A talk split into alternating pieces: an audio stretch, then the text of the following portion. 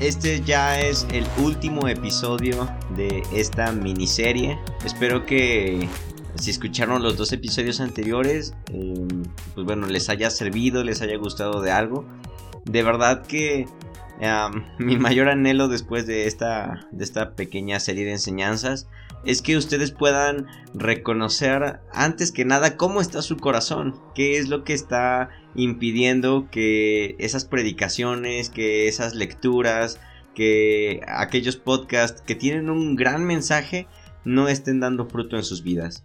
Y de verdad yo espero que, que eso sea lo principal que tú puedas examinar que puedas examinar tu corazón y después si eres pastor o, si eres predicador o incluso aunque no lo seas, si tú eres de esas personas que llegan a compartir seguido las buenas nuevas, ojalá también te sirva para poder anticiparte a, a, sembrar la semilla o bien para que puedas em, o bien para que puedas volver a sembrarla pero de una mejor forma, el mismo público o con las mismas personas y que puedas encontrar aquellas cosas que, puedes mejorar. Um, no sé si, si, si, hayas encontrado algo de esto. Y pues bueno, creo que, creo que ahora sí este, vamos, a, vamos a darle ya esta última, a esta última parte. Como ustedes saben, estamos viendo la parábola del, del sembrador. Tenemos a los personajes principales que podríamos dividirlos en, en tres. El primero que es el sembrador, que nos representa a ti, a mí, a cualquier otra persona que comparte las buenas nuevas. Tenemos la semilla, que es precisamente el mensaje, es el evangelio, es la predicación. Y por último tenemos los diferentes terrenos o diferentes tipos de corazones. Estamos basándonos en Mateo capítulo 13 y también en la misma explicación que Jesús nos da. Entonces solamente estamos profundizando un poco más en esto para que podamos hacerlo más práctico.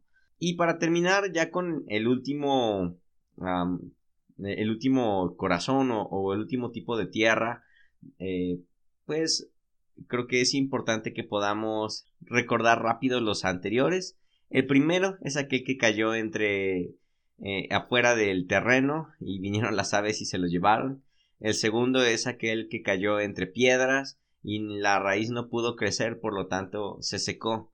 Y en esta ocasión la semilla cae en un terreno que aparentemente era bueno, pero que también había allí espinos, que también había allí ah, espinas que no le permitieron dar fruto. Y es importante podernos fijar en los detalles de la parábola porque si tú te das cuenta, eh, estos ejemplos tienen un ritmo, tienen, ah, tienen una progresión.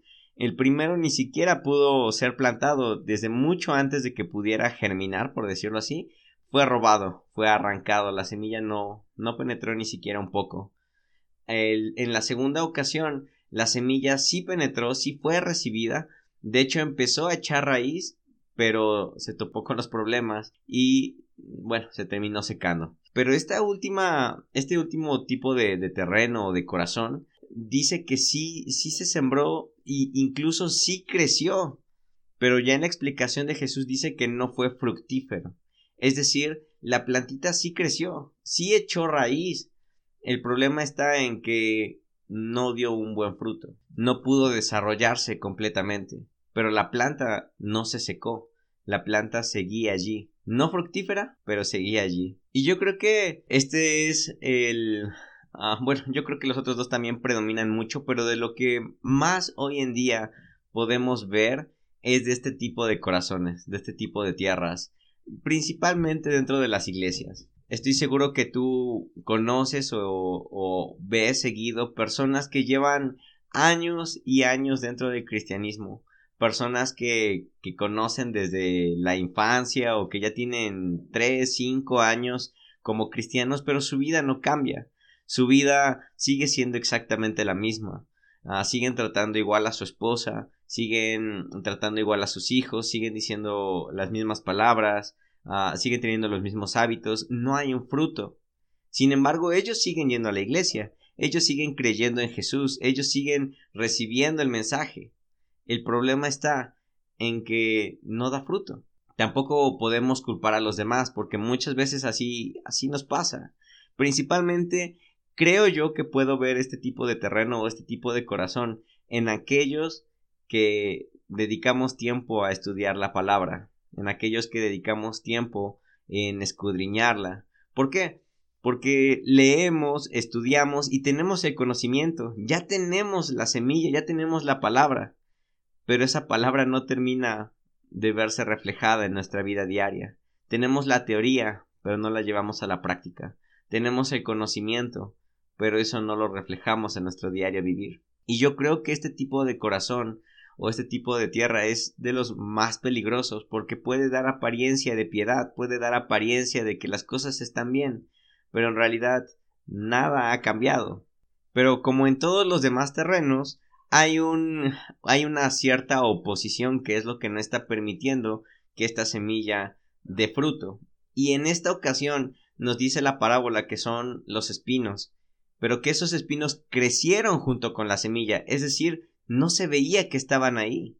Cuando se aventó la semilla no se veía que ahí estaban los espinos. Quiere decir que la semilla cayó y parecía que la tierra era perfecta. El problema está que cuando fue creciendo, junto había también al lado espinas y esas espinas se fueron acumulando y se fueron fueron invadiendo a esta plantita y no permitieron que diera su fruto pero crecieron al mismo tiempo. Y eso es importante ¿por qué? Porque en los otros dos ejemplos anteriores ah, habíamos visto que podíamos solucionarlo de forma preventiva, es decir, eh, levantando un espantapájaros para que cuando vinieran las aves estuviéramos preparados. El otro era arrancar o quitar la mayor cantidad de piedras posibles para que la, raíz pudiera eh, expandirse.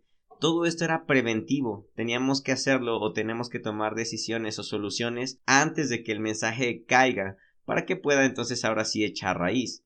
El problema de este es que requiere de más tiempo, requiere de más atención, requiere ser todavía más autoconscientes para poder cuidar esta plantita, porque a medida que va a ir creciendo van a ir llegando las espinas, van a ir creciendo también, aunque pareciera que todo estaba perfecto, y cuando Jesús nos da el, el significado de estos espinos, dice que es el afán y el dinero. La verdad es que en serio creo que es de las cosas que vemos más seguido dentro del cristianismo. Y por ello es que se me hace importante y necesario que podamos atacarlo o que podamos uh, siquiera ser conscientes de ello. Me gustaría empezar por definir lo que es el afán y buscando en diferentes diccionarios bíblicos o incluso en, la RAE y, o, en, internet qué es el afán, no había mucha coincidencia, bueno, más bien, había muchas coincidencias de lo que es, pero no había como que algo ya establecido, un significado establecido. Entonces me di a la tarea de formar mi propio ah, significado en base a todos los, diferentes eh, significados que encontré y para mí quedó así. El afán es todo aquello que demanda energía, tiempo, dinero o tus emociones por encima de lo demás. Nuevamente, el afán es aquello que demanda más energía, tiempo, dinero o emociones por encima de otras cosas. Podemos decir que demanda o que desgasta, porque el afán desgasta. Entonces, si tú lo pones desde esa perspectiva que tiene que ver con un desgaste en algún ámbito, entonces podríamos decir que el afán es todo lo que nos rodea, básicamente todo en aquello que no es Dios. Y para irle dando un poco más de, de cuerpo a esto, me gustaría que tú pudieras imaginar cómo es tu día a día, qué es aquello que más demanda de ti energía. Por ejemplo, el trabajo, el deporte, el gimnasio, no sé, la, el estudio, o qué es aquello que demanda de ti em, dinero, quizás la familia, quizás eh, tus gustos, tus lujos, tus gastos, eh, tu auto, qué es lo que demanda de ti o qué es lo que desgasta tus emociones. Si hasta aquí me estás siguiendo, vas a estar de acuerdo conmigo en que todos los días estamos siendo bombardeados por afán. Y ese afán es el que hace que nos olvidemos de que ya hubo un mensaje, de que ya hubo una predicación o una enseñanza que te fue dada. El afán se va a encargar de que tú te olvides de aquella promesa que Dios te dio el domingo, se te va a olvidar para el domingo en la tarde o se te va a olvidar para el día lunes porque te va a bombardear, te va a rodear de otras preocupaciones, te va a rodear de otros ah, de otras cosas que parecieran más importantes que cuidar esa semilla. Y cuando menos te des cuenta tendrás solamente el conocimiento, la plantita seguirá ahí, pero nunca va a verse real en tu vida, porque no le estás dedicando el tiempo para quitar lo que estorba. Para verlo un poco más práctico, me gustaría ah, ver algunos ejemplos en los cuales yo estoy seguro que, que tú vas a estar de acuerdo conmigo. Imagina que vas a la iglesia y escuchas una predicación que literalmente sentiste que Dios te habló o que, o que era para ti o que es algo que tú necesitabas. Entonces vas a quedar completamente conmovido y vas a decir esto es lo que yo necesitaba que Dios me hablara.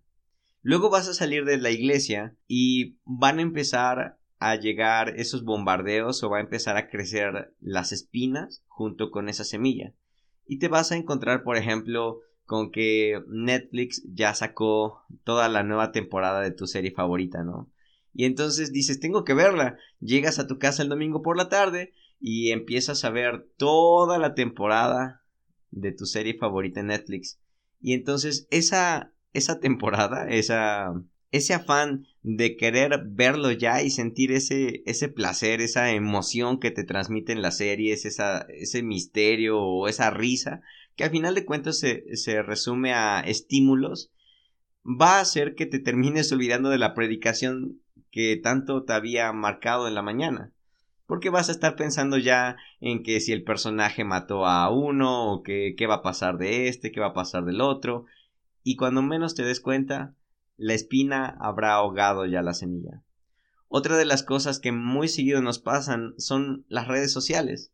Acabas de escuchar un podcast y de pronto ah, termina y, y, sacas tu teléfono y empiezas a ver Instagram, empiezas a ver Facebook, empiezas a ver Twitter y empiezas a llenarte de noticias, de fotos, de chismes, de, no sé, cualquier tipo de, información que te den las redes sociales y de igual modo se te va a olvidar aquel podcast que había marcado algo en tu corazón. De las cosas mm, también más comunes son las preocupaciones. Acabas de escuchar, acabas de leer en la Biblia, por ejemplo, que Dios cuida tu, tu entrada y tu salida, ¿no? Un decir.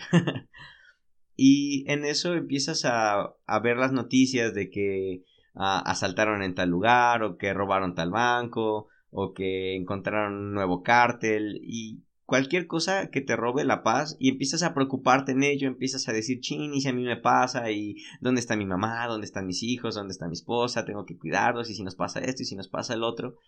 Y de igual modo, cuando menos te des cuenta, esa espina, esas noticias, esas preocupaciones, ya ahogaron la promesa que Dios te había dado.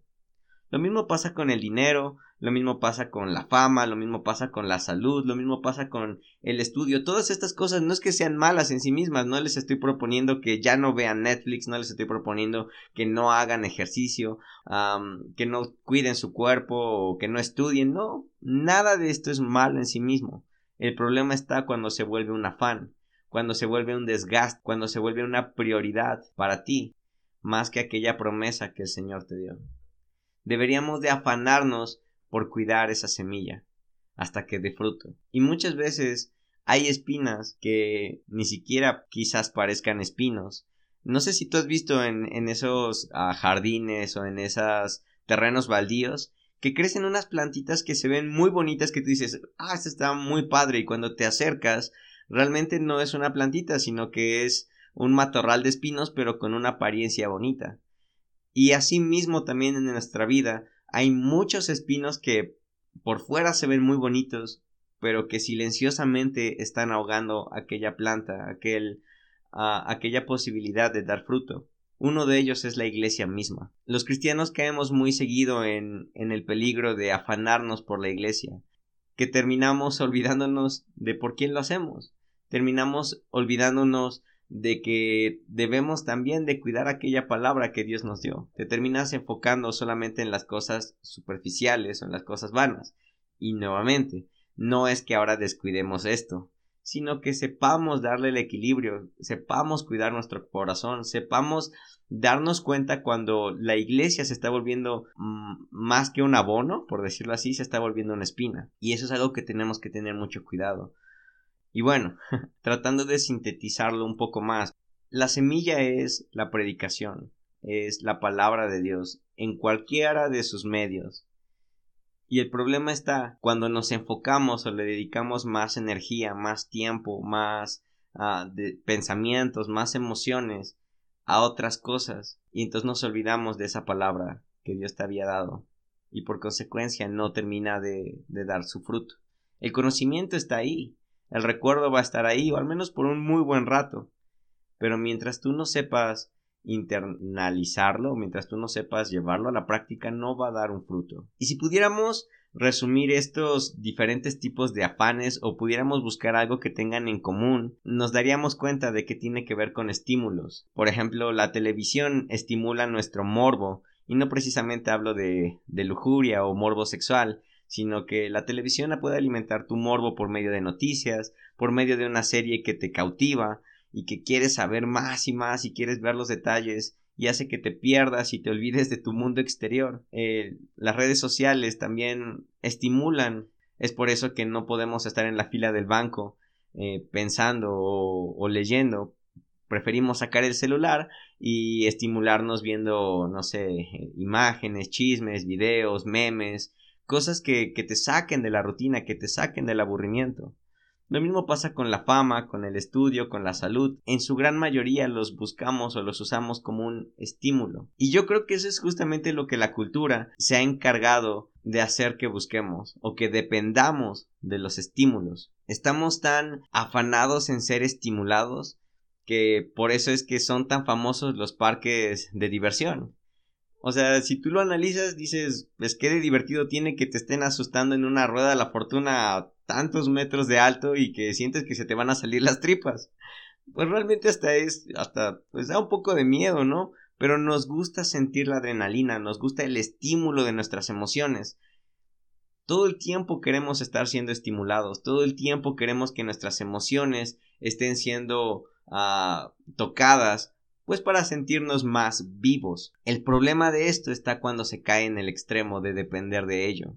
Creo que el mejor ejemplo que se me ocurre de la Biblia es cuando Elías está esperando la voz de Dios. Vino la tormenta, vino el fuego, vino no sé, el terremoto, todos esos eran estímulos muy fuertes, pero en medio de esos estímulos no estaba Dios, Dios estaba solamente en un susurro. Esos estímulos terminan volviéndose espinos, y puedes darte cuenta muy fácilmente de esto al término de un domingo, al término de una predicación. Si tú predicas y, tu predicación a lo mejor fue, eh, no sé, un poco más teórica o, o, fue como, no sé, más de conocimiento o, o no tan emocional, por decirlo así, eh, vas a darte cuenta que al término de la predicación vas a escuchar a las personas diciendo, ay, como que como que ahora no estuvo buena la predicación, como que no estuvo ungida, o como que ahora no se sintió el Espíritu Santo, porque estamos acostumbrados a que las cosas buenas toquen nuestras emociones, a que las cosas buenas, a que la palabra de Dios tiene que tocar nuestras emociones, y no siempre va a ser así. Yo al día de hoy creo que va a haber predicaciones que nos van a hablar al intelecto, otras que nos van a hablar al corazón y otras que nos van a, retar a lo práctico. Y, no podemos encasillar a, esas predicaciones a decir, pues esta predicación no sentí nada, yo creo que Dios no me habló o yo creo que Dios no estuvo ahí, o, o, el Espíritu Santo no se movió. No podemos depender siempre de las emociones para, para creer que Dios nos habló o no. Creo que la cultura se ha enfocado tanto en mantenernos ocupados, en mantenernos distraídos que hemos perdido algunos hábitos muy importantes como es la meditación, como es el descanso. No sé si en sus países o, o, de donde me escuchen ah, llegaron a escuchar o llegaron a tener algo que se llamaban spinners. Ah, aquí en México así se les llamaba y venían hasta en las, eh, en las frituras, en bolsas de frituras. Eran como, ah, no sé, como un un como reguilete que se mantenía entre el dedo anular o el, o el dedo índice y el dedo pulgar, y lo único que hacías era darle vueltas, y giraba hacia un lado y luego giraba hacia el otro, y la mayoría de los niños o de las adolescentes tuvieron una euforia tan fuerte por esto que todos querían comprar uno. Había de colores, había con diferentes eh, figuras o diseños. Pero ¿por qué tenían tanto éxito? ¿O cuál era el éxito de, de esos juguetes? Simplemente cumplían la función de distraer. Yo creo que es muy fácil de entender con esta perspectiva porque es que nuestros niños nuestros adolescentes de hoy en día les cuesta tanto trabajo disfrutar del teatro, porque no tiene esos efectos especiales que nos da Hollywood. Yo creo que por eso Broadway se está yendo a la quiebra, porque ya no hay gente que le guste ir a ver eh, escenarios pequeños, con escenografías eh, pequeñas, sin efectos, eh, sin balazos y cosas así que vemos en las pantallas, porque eso no nos estimula. También por eso vemos tanto a los adolescentes todo el tiempo aburridos, todo el tiempo con el teléfono, todo el tiempo con el celular. ¿Por qué? Porque la cultura se ha encargado de mantenernos ocupados, se ha encargado de mantenernos distraídos. Por eso es que yo creo que el autor dice el afán de este siglo, y aunque su siglo es diferente al nuestro, pero yo creo que más se refiere a la cultura de cada siglo, de cada temporada, de cada época, que siempre te va a ofrecer diferentes estímulos, siempre te va a ofrecer nuevas distracciones a fin de que esa palabra, de que esa semilla, de que esa predicación que iba a cambiar tu vida o de que iba a cambiar a tus hábitos no crezca y se termine ahogando y quedando solamente como conocimiento. Creo que esto es muy común incluso en los niños de hoy en día.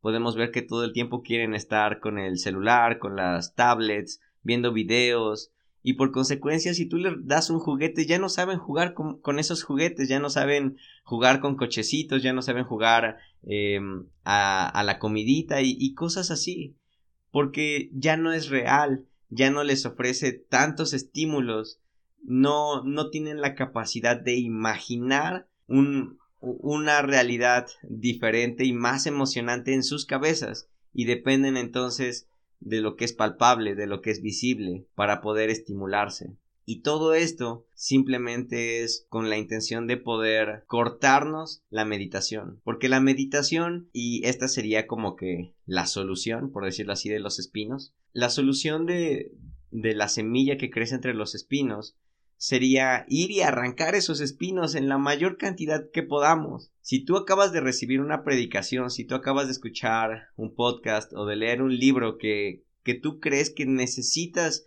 poner en práctica, cuando tú te des cuenta de que vienen distracciones, arráncalas, arráncalas. No significa que, vas a aventar tu teléfono por la ventana o que vas a dejar de ver televisión por completo, sino que dedícale el tiempo necesario a la palabra, a meditarla, a interiorizarla, a pensar en ella. Incluso te aseguro que los podcasts escuchas cinco de corrido y no te das el tiempo de meditar en uno, de analizarlo, de interiorizarlo, de ver qué necesitas aplicar, cómo puedes ponerlo en práctica, de proponerte llevarlo a la práctica, no.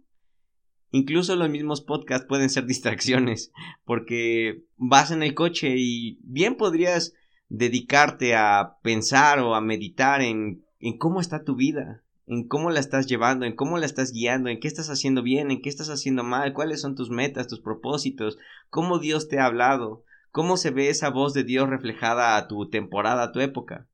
Pero como no nos gusta pensar ya, nos gusta todo el tiempo estar siendo alimentados, entonces ponemos otro podcast. Nos gusta lo que nos dicen allí, se queda en teoría y luego ponemos otro, y luego ponemos otro, y luego ponemos otro, y si nos aburre, entonces ahora ponemos música o ponemos radio, y nunca dedicamos el tiempo a pensar, a meditar, a contemplar la palabra.